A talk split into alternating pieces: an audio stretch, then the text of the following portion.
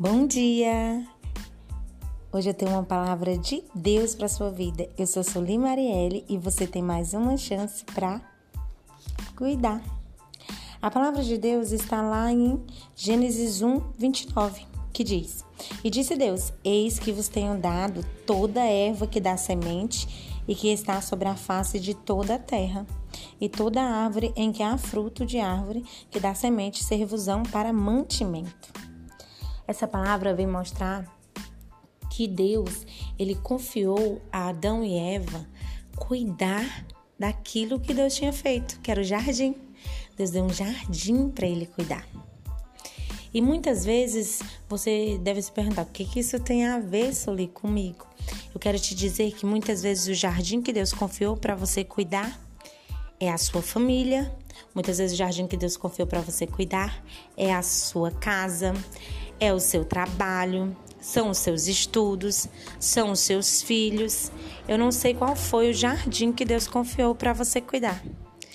Eu só quero dizer que todo jardim, quando nós vamos cuidar, nós nos propomos a cuidar, ou quando nós somos impostos a cuidar, nós temos que o quê? Ter dedicação. Nós temos que ser disciplinados, nós temos que molhar, aguar todos os dias aquele jardim, nós temos que podar as plantas, nós temos que cuidar com zelo para que ele não venha o quê? Morrer. Só que Adão e Eva não cuidaram do jardim. Eles não obedeceram. Eles não tiveram o zelo de cuidar daquele que Deus confiou nas mãos deles. E aí eles tiveram que o quê? Perder. Muitas vezes nós só damos valor quando perdemos.